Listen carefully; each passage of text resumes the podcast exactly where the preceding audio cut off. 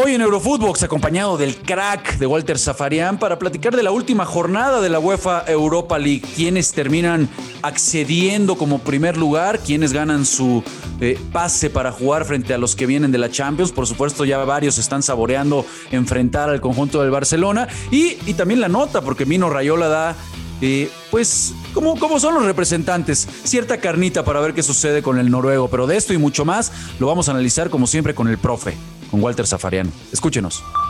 Esto es Eurofootbox, un podcast exclusivo de Footbox. Hola amigos, ¿cómo están? Qué placer volvernos a encontrar aquí en Eurofootbox con, caray, un día lleno, lleno de partidos de, fútbol. Se jugó la última jornada de la UEFA Europa League. Tenemos finalmente quiénes son los primeros lugares. Por supuesto, también cuáles son los equipos que se van a enfrentar a los ocho que vienen de la Champions. Y para platicar y analizar todo esto, por supuesto, la participación también de los mexicanos. Hoy con el profe, con el crack de Walter Zafarian. ¿Cómo estás, profe? Caray, profe, caray. ¿eh?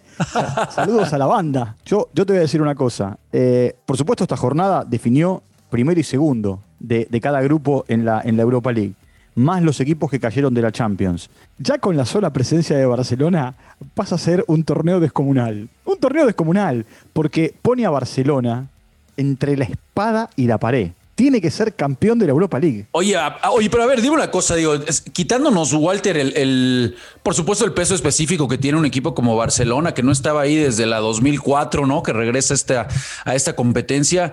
¿Tú realmente eh, con los equipos que hay, con los ocho que bajan de la, de la Champions, como un Leipzig, como un Dortmund, eh, el mismo Sevilla, el Atalanta, no se diga, ¿no? ¿Tú realmente lo ves como el candidato para ganar la Europa League? No. ahora es, es, el obligado porque parecería pues la, única vía para, para, regresar a la Champions, ¿no? Pero ¿sabes lo que pasa? Que es, es el Barcelona. Entonces, te obliga a eh, tener que ganar todo lo que jugás ya Barcelona gane el campeonato local o gane la Copa del Rey, va a estar en deuda, va a estar en rojo. En la cuenta bancaria va a estar en rojo.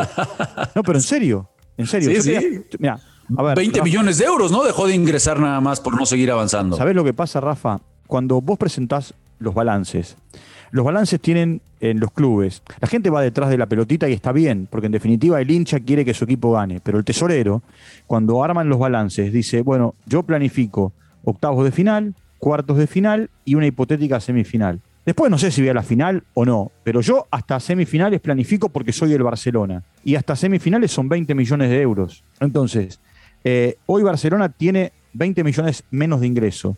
Va a jugar dos partidos de 16 avos de final de Europa League. Si gana, va a avanzar a la siguiente ronda, pero ganando o perdiendo va a llevarse 1.200.000. Sí, sí, que, que, ahorita para el equipo del Barça, bueno, pues es, es oro, es oro molido, es, es, una realidad. Eso yo entiendo eso. Yo entiendo, yo entiendo que es oro molido y que tiene eh, esa necesidad de poder conseguir un flujo económico. Ahora, también lo que está claro es que para el mundo Barcelona, para la Porta y compañía, es un baldazo no de agua fría, helada, es un témpano de hielo. Pero está bien, Walter, también, porque yo creo que yo, creo que la porta también ya tiene que dejar de, hacer tanto drama este, y, estar eh, inflando de repente el globo y hacer como si no pasara nada y que ahora vamos a ir por este y, tenemos que renovar a Dembélé y Dembélé es mejor que Mbappé. Digo, también ya que la porta pare, pare un poquito, ¿no? A ver, son palabras, ¿no? Son palabras. Yo lo que creo es que eh, a ver, por supuesto, a ver, eh, la realidad mata el relato, ¿verdad? Y la realidad es que sin Messi, el Barcelona va a la Europa League. Y con Messi jugó siempre la Champions. Llegando a donde llegara, ganándola en 2009, en 2011, en 2015, perdiendo en semifinales, perdiendo en cuartos de final, perdiendo en, eh, en, octavos, pero siempre avanzaba, siempre avanzaba y, salía airoso de la fase de grupos. Fue una alerta la temporada pasada. ¿Te acordás que terminó segundo de Juventus? Sí, no, hoy, hoy, hoy, a ver, hoy, hoy termina desnudándose que, que, finalmente Leo Messi pues maquillaba mucho de lo que era o de lo que ya venía arrastrando el conjunto del Barcelona. Te voy a decir una cosa, Rafa. Sin Messi es un equipo normalito, estoy totalmente de acuerdo, común y corriente. Pero ¿sabe, sabe, dónde queda, sabe dónde queda reflejado? Que hoy está séptimo en la tabla de posiciones. Es cierto que queda mucho. Hoy no está entrando ni a la Europa League de la próxima temporada. ¿Tú sabes lo que sería ver al Barcelona en No, la bueno, si, si- si- si hay, si hay una frase que se llama tocar fondo, pues nada más hay que echarle un vistazo a lo que sucede con el Barcelona. Porque hoy incluso en la... Cuando, cuando vos tocas fondo, Rafa, vos tenés que tomar conciencia que tocaste fondo.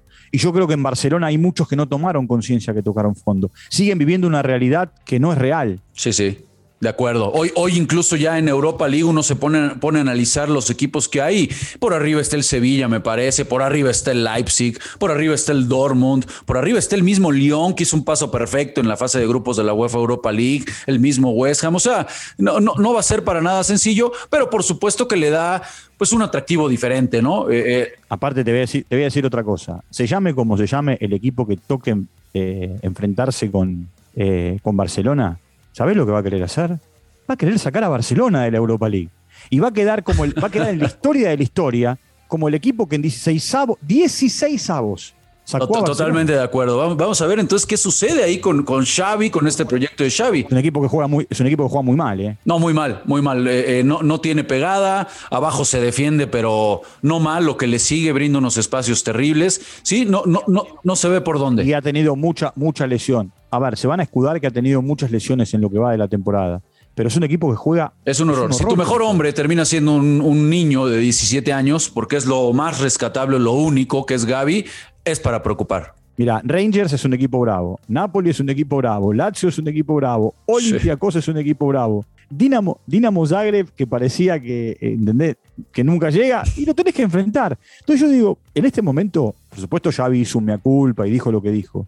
Deben estar agarrándose la cabeza en Barcelona. Deben estar agarrándose la cabeza.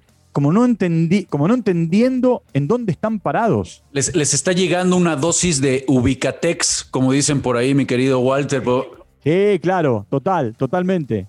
Un, ba- un- un baño, un baño de realidad, te diría. Exactamente, un baño, un bañito de, realidad. Vamos a ver cuál es el fin, el fin de este, de este equipo culé, por supuesto. Y lo, lo más importante es que, bueno, vamos a tenerlo en la Europa League y vamos a poder seguir viendo qué es lo que sucede. Tocabas el tema de, de algunos equipos, eh, mi querido Walter. ¿Qué te parece para entrarle también a lo que sucedió con los, con los mexicanos? Que por ahí, caray, lo de Lozano es terrible, ¿no? Terminan ganando eh, su partido 3 a 2. Un partido la va frente al Leicester bastante bravo, iban 2 a 2, empatados.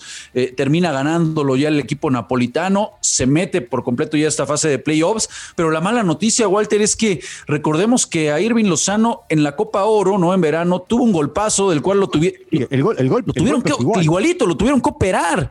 Claro, el golpe fue exactamente igual. Y ahora, bueno, es, es una pena, ¿no? Termina, termina abandonado el terreno de juego. Ya salió ahí un comunicado, ¿no? Al minuto 44, no puedo ni terminar la primera parte. Ya salió un comunicado por parte de- del equipo napolitano en donde mencionan que, que, que no hay ninguna conmoción, que aparentemente está bien, pero bueno, es, es una pena, ¿no? Lo, lo de Lozano. Sí, te digo, eh, por supuesto, cuando vos ves el, el movimiento y el golpe, decís, wow, ¿qué pasó? Sí. Si, traen tranquilidad y dicen que no hay, no hay nada, bueno, esperemos. Igual lo que siempre dicen es eso y después hacen estudios. Ojalá que no sea nada. Sí, de, de- de- otro también por ahí que tenemos que platicar, desearle por supuesto la pronta recuperación a Lozano, lo de Diego Laines. Diego Laines, ya sabíamos que el Betis ya estaba clasificado, ¿no? Era, era, era de los equipos que ya prácticamente tenía amarrado el pase a los, a los playoffs. Y hoy, y hoy aprovecha eh, el ingeniero Pellegrini para hacer ciertas modificaciones, para mandar un cuadro alterno. Y entre ellas, bueno, le da entrada a Diego Laines, que pues es, es la primera vez desde que regresó de, de las, de las Olimpiadas en donde puede firmar un partido completo. A ver, ya te dije la otra vez cuando hablamos de Laines que eh, es un jugador que deben llevar de a poco, que deben llevar eh, con cautela. Y, y también yo creo que él debe entender que debe eh, tener internamente un aprendizaje y una adaptación. De lo contrario, ¿sabés dónde va a terminar Laines? Otra vez en el fútbol mexicano. De acuerdo. Una cosa, para, una cosa es el apuro de la prensa en México y otra cosa es lo que pretende Pellegrino, Pe- Pellegrini, perdón, y lo que y lo que el chico quiere. Es que se, pa- se pagó un, se pagó un dineral por Laines, eh, Walter. ¿Sabes cuántos jugadores fueron pagados por mucha plata y, y- y después es- eso se licuó porque no, porque no rindieron? No, no estoy hablando de, de Lainez, que para mí ya te digo siempre que es un buen jugador. El tema es que el apuro del el periodismo en México lleva a que, eh, a ver, se hable, se hable, se hable, y no está mal, del funcionamiento. No juega, juega pocos minutos, eh, no va ni al banco, eh, queda fuera de la nómina. Eh, el tema es que nadie le preguntó, me parece, yo creo que ningún periodista en México le preguntó a, Pellegrino, a Pellegrini por qué hace lo que está haciendo con el chico y por qué lo lleva de a poco. Y yo creo que tampoco se lo preguntaron a Laines. Sí, si él, si él, está cómodo, si él posiblemente quisiera estar en otro equipo. Lo que es una realidad es que, pues si no cosecha minutos, Walter. Eh, ¿Sabes cuándo le va a agarrar? Ojalá y nos equivoquemos, pero va a venir para atrás. Le va a agarrar el apuro a los jugadores cuando los seleccionados queden clasificados a la Copa del Mundo y tengan que tener minutos para estar en la lista definitiva. Claro. ¿Entendés? Claro, y eso, y eso ya se acerca, eso ya es el próximo año. Entonces, bueno, aunque sea ya porque estaba clasificado, bueno, es, es una buena noticia, es una buena noticia que al menos haya confirmado, ya ha podido redondear 90 minutos. El que también ya viene haciendo eh, muy bien las cosas, pero hoy, hoy fue su peor noche, y hay que decirlo tal cual. Fueron, ah, desde que ingresó Eric Gutiérrez con el PCB, después de esa desastrosa participación con el... No, bueno, lo del PCB, increíble cómo se le va pero ahora tenía todo en sus manos. Tenía todo en sus manos, iba por supuesto a Noeta, que sabemos que no es, un, no es un estadio para nada sencillo con la Real Sociedad, pero la Real Sociedad venía de capa caída. Eh, venía, venía eh, de, con un equipo que le costaba muchísimo marcar goles. Y hoy arrancó bien el partido, nuevamente su octava titularidad, venía haciéndose eh, eh, ya del puesto muy bien en ese medio campo, pero hoy tristemente, eh, Walter, son de esos errores que te capitalizan y van directamente al marcador, le roban el balón de una manera muy sencilla en la salida, se lo capitaliza Mikel Oriarzaba con el 2 por 0 y vámonos a cobrar, la Real Sociedad se mete a los playoffs y caray, pues al final del día la imagen que queda es que pues que el mexicano, que el error del mexicano, pues lo termina subiendo al marcador. Sí, sí, sí, ojalá, ojalá se pueda acomodar. Eh, PSB, insisto, segundo año consecutivo que tropieza con la misma piedra. Y, tenía todo en sus manos, ¿eh? Requería nada más de un, empate para poder eh, estar en la siguiente fase y la verdad que dejan ir, dejan ir ese, esa inercia tan positiva que traían. Siete partidos tenían sin conocer la derrota y terminan cayendo hoy. Bueno, pues ni hablar por lo, de, por lo del mexicano. ¿Y del Genk qué te parece, Walter? ¿Qué te parece lo de Arteaga? Tenían todo en sus manos, enfrentaban al rival más fácil del grupo, al Rapid de Viena.